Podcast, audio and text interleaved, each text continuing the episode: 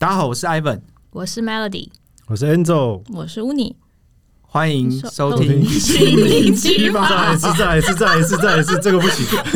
没有默契耶。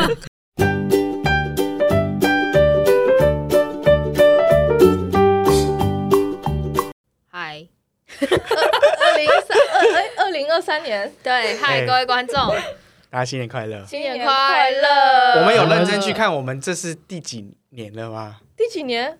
我们二一开始，我们可能跨到第三个年度了哇吗。吼！二一二二，哎呦，对啊可能有跨到，第三个。因为我们最开始是疫情前，对，中间因为疫情停了好一阵子，对。没错，然后接下来有乌乌你加入嘛之类对的，对，我们跨到第三个年了。没错，做好久呢。对啊，还蛮厉害所以各位听众，我们就是其实，在过新年的。时候做一些回顾，然后想到这个节目，其实觉得我们也是默默的，的，对啊，就是做了这么久，其实也多亏了 Angel，每天都说各位录音哦，Angel 的角色是比较像执行制作，对。对哎，会去那个盯大家很重要。作业做完了没？上传了没？嗯。我们我们就是没有，其他人就是没比较不自律了。对，我们就是不自律，但我我们之前有一起讨论，我们接下来应该会有一些再更积极一些。对对，我们我们现在就是要做这些积极的事情。没错，所以我们想要来跟大家分享一下，就是我们要做什么积极的事情。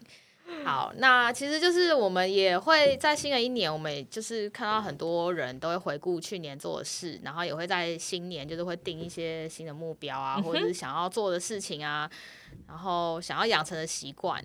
对，然后就是我突然想到，就是我们也可以在呃心灵成长嘛，是可以这么说吗？心反正就是灵探索。对，在心灵 这一块呢，我们可以去汲取自己有一些呃得到更多的知识，或者是可以有更多的进步。那我们就想要来请就是 Ivan 来分享一本书。那那本书其实是我们之后我们会办一个小的活动，嗯，那我们会抽一本送给我们的留言的听众。嗯那这个活动呢，我们之后会再公布在我们的 IG 上面。嗯那嗯嗯，对，那我们为什么会想要介绍这本书呢？因为其实是也是希望就是呃，透过 Ivan 他这边有看过这本书，他觉得对他影响蛮大的。那我们要不要 来请？有请不是讲不出话来了。因为你你之前在问的时候，我我其实想了一阵子，因为我觉得对我来说影响很大的书都很难看。比较硬啦，哦，好，就是比较是那一种可能偏理论性，或者是哦它会启发你很多思考，但是你要花很多时间阅读的。但不论如何，我我今天选的这本书是一个叫做 Franco 嗯。的人，然后他目前被定位在是存在主义治疗、存在心理治疗的三位大师的其中一位啦。那他在心理治疗学界应该算是颇有名的啦。嗯。嗯，那我想，可能多数的听众在之前听的过程中也，也许会听过我提过几次存在主义哦，嗯存在主义怎么认为，存在主义怎么认为。嗯哦，那我自己觉得存在主义的一些思考影响我我蛮多的啦。那我想这一些存在主义它所遗留下来的一些踪影，在很多的部分，不管是影视作品还是电影，基本上大家都可以看到哈。那我先我想要先问一下大家，大家知道什么是存在主义嘛？你们对他的这些让你脑袋里面浮现出来的是什么？我只有读那个卡缪的《异乡人》哦，呃，对，他大概是在说什么？就也是在讲他他那个故事，就是讲一个主角，就是他对于他身边的人都很漠不关心，然后也对人类就是人这件事情，但别人看他就是觉得他是一个很自我，自我，然后对人群不关心，然后甚至他他爸妈还去世了，他也没有掉泪，然后他有点我忘有点我去，因为那很久以前看的书，但总之就是。别人对他那样的他，对于很批判，然后觉得说他怎么可以就是这么没有人性的那一类的，嗯。然后，但是他好像是一直在追求一些很自己存在的一些意义，呵呵呵。跟他他自己个人的一些，对，就是你的那个那个书应该比较偏存在主义，对，因为我我我们我觉得存在主义的它就比较是哲学的那个那对对对个系统，对对嗯。对，它很多是会去探探讨说我们是如何去思考我们存在的价值，我们存在的目的，或者是我们存在的意义，嗯，嗯它是去思考这件事情。对，那存在主义治疗，它比较定位在是我们只要持续的存在，比如说我们持续的生活着，我们就必然会遇到一些生命的课题。这些课题是大家一定会遇到。如果你觉得你没有遇到，或是你没有遇到的话，是因为你也许是逃避了。哦，嗯比如说什么？比如说死亡，对，我们对于死亡的焦虑，我们对于孤独、嗯孤独感，我们其实每个人都是孤独的。我们嗯终究有很多地方是与他人不相通的。对，很多我们所感觉的、所想的是别人没办法知道的。嗯那这个孤独感，再到很多像是无意义、嗯空虚，嗯嗯，每天上班觉得我到底在干嘛？这种空虚感、无意义他会感，讲吗？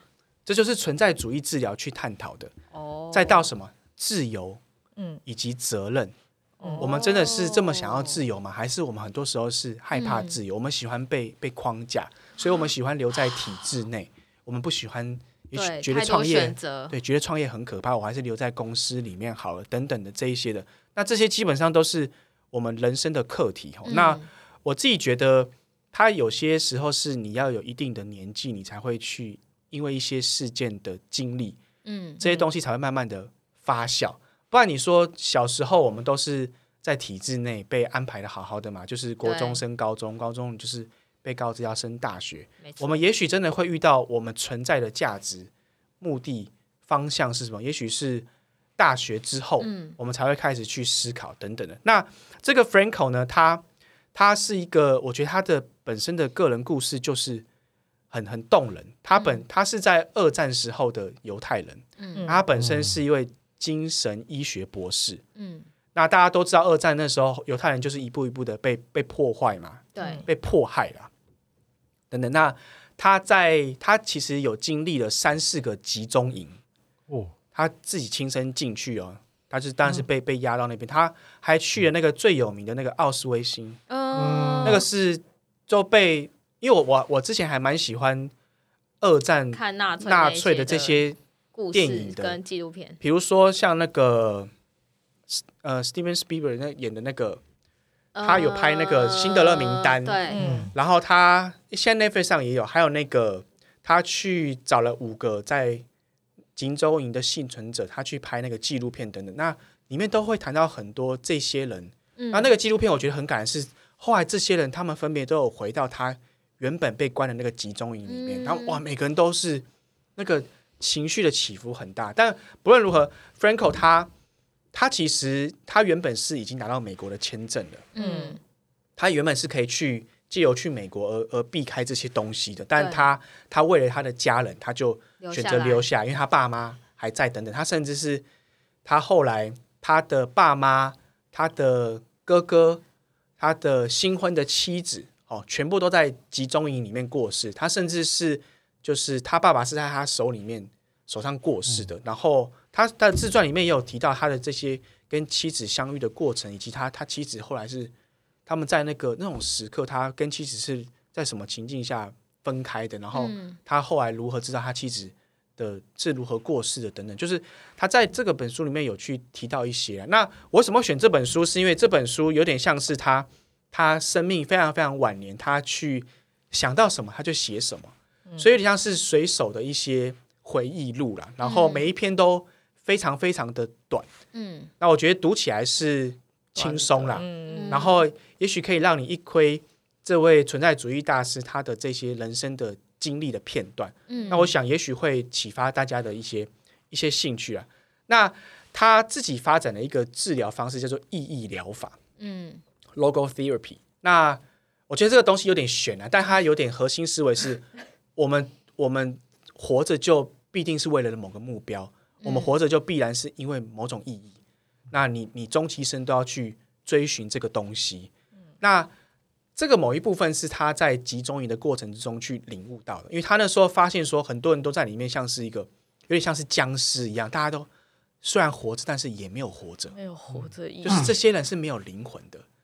然后他在那个过程之中，他反而惊艳到说，我们纵使是被关在这个集中营里面，我们根本就不知道下一秒你生是死，但是我们有一样东西是是自由的，那他称他觉得这个东西是终极的自由，就是我们精神上、意识嘛，意识上，嗯是自由的。那他认为这个是终极的自由，所以不管你你身处的环境再如何的困厄，你终究可以决定你要怎么想。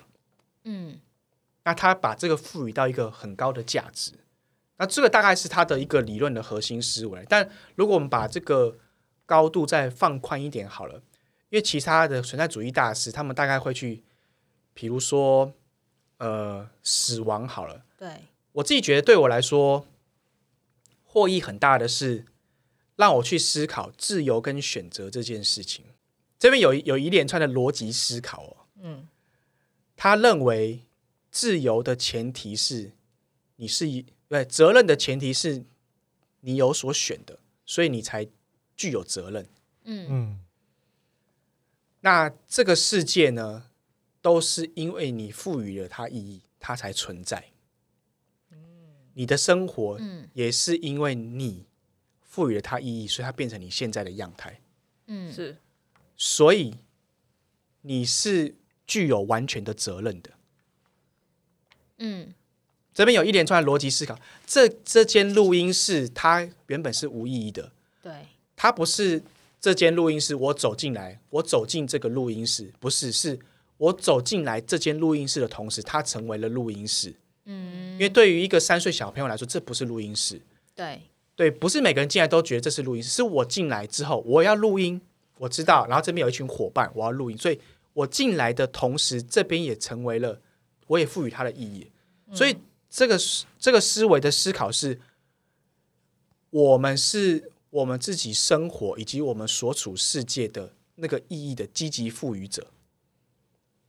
所以你对于你目前所思所想，其实都是你选择的。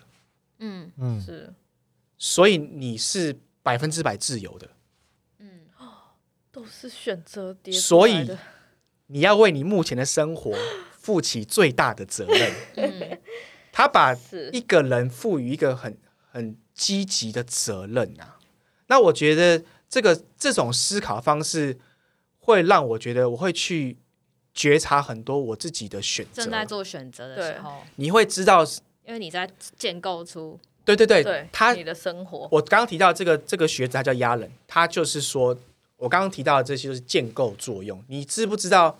你有没有觉察到，你实际上是你这个世界的建构者？有些时候我们会否认这一些，对，因为当我们对对，当我们知道我们是自己世界唯一的建构者的时候，其实这有点恐恐怖，因为代表说这世界原本是没有秩序的，这世界原本是没有这些规则的，是其实是你赋予这些规则的，是你赋予这些制度的。为什么大家为什么我要念大学？我们都觉得哦，爸妈讲了，没有没有，其实是你可以决定你可以决定的。对，所以它会让我们对于自己能够所选择的这些选择是，我会觉得它会觉得很可怕欸。这这很可怕、啊。所以他会，他其实有点像是你不要再抱怨了，因为你抱怨到后面都是你自己的问题。对，你说婚姻不美满，那你为什么不离婚？你为什你说工作薪水低，那你为什么不换工作？你为什么不学一些一技之长？你为什么不干嘛不干嘛？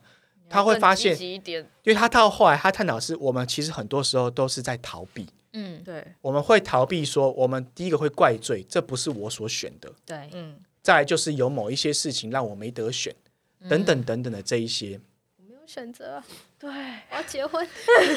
所以我觉得存在主义它很棒的地方是，它会让我们去思考很多事情的本质。这是是这只是其中一个一个类一个议题是自由与责任。嗯，但他其实探讨很多，还有关于关于死亡，像大家一定都有听过存在主义很很知名的一句话是：你唯有学会死亡，你才知道怎么样活着。嗯对，那那我觉得他也是存在主义很厉害，是他把死亡赋予一个很高的价值。那甚至他有些会认为说，我们因为有死亡，我们才有灵魂。因为如果没有死亡的话，我们是不会去珍惜每一天的，不会对，去，因为因为生生命是没有尽头的。那我每天就是我要干嘛随便。散漫的过就好了。对，然后我们也不会去哀悼，我们也不会去珍惜，我们也不会去思念家人，还是这些美好的事，因为这些都是永无止境的。对，但唯有死亡让这些东西变得是更有价值。嗯对，所以存在主义它也还有花很多的部分去探讨死亡，这些也会让我觉得，哎，我对于自己的生命啊，对于我所重视的人啊，这一些你会去有一些不同的思考啦。比如说，有时候我会跟我个案聊，或者是我会自己想啊，我爸妈终究有一天会挂掉，而这终究有一天其实其实没有很远，认真行，其实没有很远，嗯，顶多就是个十几年、二三而年十年，且而且你有没有发现，年纪越大，时间过得越快？是啊，是啊，是啊，所以有些时候我们会，这就是有某种程度上有这种否认，嗯。是我们我们没有去看到这个一直在逼近的事情，但是它它它确实会发生存。在。嗯是啊，那如果你看到的话，你就要知道说，那你现在能够做些什么，嗯然后或者是，哎，你要去做这个选择吗？你要去赴这个约吗？如果你的生命是有限的，干这个你要去吗？还是你要去干嘛？什么之类的，就它会影响你对于生活或者是生命的排序。嗯因为当你知道生命是有限的时候，对啊，所以我觉得存在主义很适合给大家，尤其是那一些你觉得生活过得很无味的人。嗯，没有味道，然后你觉得你每天好像没有什么动力，那我想问你，刚刚有提到，就是如果我对这个想要去看这些存在主义的书，嗯，我可以去找哪些人啊？哦，呃，我自己是觉得，但这有点，很深，它就也也不算深，但就是你要花时间看，就是有个叫亚冷的亚亚龙啊，亚龙，他有出那个存在主义心理治疗上下集，哦，这两本非常的好看，他探讨了死亡，然后探讨了孤独，探讨了无意义，探讨了自由与责任，嗯。这一些。那我觉得，如果你能够去接触到这些思考生命议题的方式的话，它会增加你对于生命的深度啦。嗯。对啊，这是我我自己觉得对我来说帮助蛮大的，嗯。因为在在心理治疗里面，我们治疗师都会，至少是我，我会觉得说我在临床上面会用什么心理治疗是我真的有获益的。嗯。我我我我我喜欢，我觉得它有触动到我一些灵魂或者是生命，我才觉得我我用起来才会觉得比较得心应手等等的。嗯嗯嗯。比如说像存在主义，我就很常会对一些药瘾的个案，嗯就是吸毒的这些个案，我要鼓励他们去做改变，因为嗯，他们很常会怪东怪西、对，对我就要去鼓励他们说自暴自弃等等 之类的。这样。才吸毒，是啊，是啊，或者是有些有些上班族来，他们就是一直在抱怨老板。对，抱怨工作、嗯。抱怨工时等等，我们也也可以用一些存在主义的方式去引导他思考。你最该抱怨的就是你自己，真的，是啊，因为因为同样的情况，有人过得很好啊，对。对，是啊，所以我觉得这些就是很可以去思考啦，嗯。对啊。那那这本书呢，呃，它里面有有除了去提到他的一些生命的经历之外，他还有去提到，因为他都他是在维也纳，那在那个时代，维也纳很屌，维也纳诞生了三位大师。多屌，这位三位大师前另外两位你们一定知道，第一位就是弗洛伊德，哦再来是那个阿德勒。哦，所以呢，在那个时代、那个地区哦，有有称那个三大学派，就第一是弗洛伊德的那个嘛，第二是那个阿德，阿德第三个就是他。哦。那他在里面还有提到，他以前是弗洛伊德的铁粉，哦。他国高中的时候就已经很喜欢精神分析，他高中的时候会写很多信给弗洛伊德。哦，对。他弗洛伊德有鸟他对？，后来他在某某一间大学有遇到弗洛伊德，哦，有给他签名吗？然后呢，不是哦，他就他就上前跟弗洛伊德自我介绍，哦，我是 Franco。弗洛伊德就说，哦，你是住在什么区、什么街、第几室、第几号的那个 Franco 吗？所以弗洛伊德也有在关注他，对，他们那时候已经有通信。有，通信吧？哦。对他啊高中的时候。信上面就有地址。对弗洛伊德那时候应该已经已经四五是四五十岁了对，但是弗洛伊德也有注意到这个人啊，所以他里面有提到一些他跟这些大师相处的一些过程，嗯。然后还有提到他他如何把妹啊，嗯。他他是一个幽默风趣的人啊，嗯。比如说他里面会提到说，他的第一任妻子哦，他知道他的第一任妻子是要勾引他，因为因为他他妻子的好朋友被他甩了，被这个 Franco 甩了，嗯，嗯。然后所以他知道说他的他的老婆是要来报复他，对，就是他会提到这些，我觉得其实还蛮有趣的事情。蛮好笑，琐碎的爱情故事。对，然后他他也有一些他说他自己哦，他也不喜欢喝什么拿铁什么的，因为他说他要他喝黑咖啡，我没有记错的话，他说他他如果去某个地方演讲，啊，那个咖啡不够浓，他还会自己带那个咖啡滴剂，你说就加两滴下去这样，对，所以他也是，呃我觉得这蛮蛮有有趣的啊。成瘾吧？是啊，是啊，但他里面有提到很多很感人的片段啊，就是嗯。他去，比如说好，他为了他的爸妈留留下来、嗯。这边，他这就是他经过他深刻的思考的。嗯。嗯，是啊，所以我觉得这边里面有很多，对我觉得如果但不论如何，存在主义会认为说一个人就是要持续的发光发热啦，他他比较赋予一个人积极的这个责任，嗯嗯嗯，所以他会认为说我们不应该是过得一般嗯。就好。了。其他的心理治疗理论，比如精神分析，认为说，哎，我们就过得正常，嗯。我们要从异常到正常。但是呢，这种存在主义治疗方式，他认为说没有不能过得普通，你不能你要过得 你要过得卓越跟燃烧生命，你要找到自己的价值等等之类的。所以他们的那个那个那个对于治疗被治疗者的期待不一样啦。但我好奇，你刚刚提到有存在主义，其实是它有一个疗法，嗯，然后他是会去说你每个人都有自己的使命或是自己的目标。对对，类似那这样。他会是去引发你还寻找这个东西呢，还是说他其实是怎么说会逼你自己去找，还是怎么样？他当然是透过透过持续的讨论去引发你这方面的的思考。哦他们这个治疗师很讲求，这个治疗师自己要有一定的生命经历跟厚度，嗯他不是什么学一些技巧什么什么的，了他是用一个自身的一些经验，对，有点像一个很很睿智的长者，嗯。去带领你去探讨一些你目前遇到的这些嗯嗯嗯困境嗯之类的。所以我觉得真的很适合那一些你觉得现在生活很无聊，嗯。你不知道方向，嗯。然后你甚至觉得好像我的人生就每这样了。天每天都不知道干嘛。啊，我我觉得觉得我是。我觉得他很他很适合这些人去去看看这些书啦，去找到一些动力啊。内在的动力啊。那如果说觉得无聊很好怎么办？那你就是精神分析派的，对，你要先去，就是他他觉得普通就好了。不同的层层次。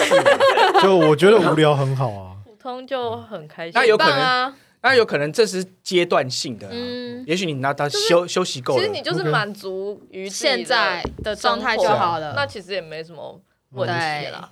那问题就是很多人是不满不满，然后又没有要都不知道怎么办，嗯。对，，然后觉得怪别人，对。OK，因为他他有提到，像存在主义会认为说，现代人的自由，现代人就是因为太自由了，所以我们失去了选择的能力。嗯。那在早些那个时代，是因为很多的约束、很多的束缚，所以会强迫人们去思考，因为你要去对抗环境嘛，所以你反而会更强调那个选择，你会更想要去争取自由。比如说像我们上一代是要从这个类似极权主义的的，体制中去对转化到民主，那这个过程中是需要去抗争的，嗯，那时候是你要去争取的，但现在是已经太太太自由，就像是你在一个空旷的场域一样，对，你反而会不知道你要去往哪里去。嗯，那这时候我们就会又受到很多的这一些诱惑啊，或者是其他的这些力道影响，他会认为这是现代人的的通病啊。嗯，嗯。对呀、好，所以呢，我们接下来这个活动是会证抽抽，证书了，对不对？没错。嗯，follow 我们，我们活动办法会在发 发布在 IG，对，嗯，对。OK，嗯，好。大家应该 Ivan 的粉丝赶快抽起来，抽抽，抽抽，嘿。嗯，好哦，好，那时间也差不多了。对，OK，大家人生过得 更积极一点。好，发光发热，没错。呃，拜拜。好谢谢大家拜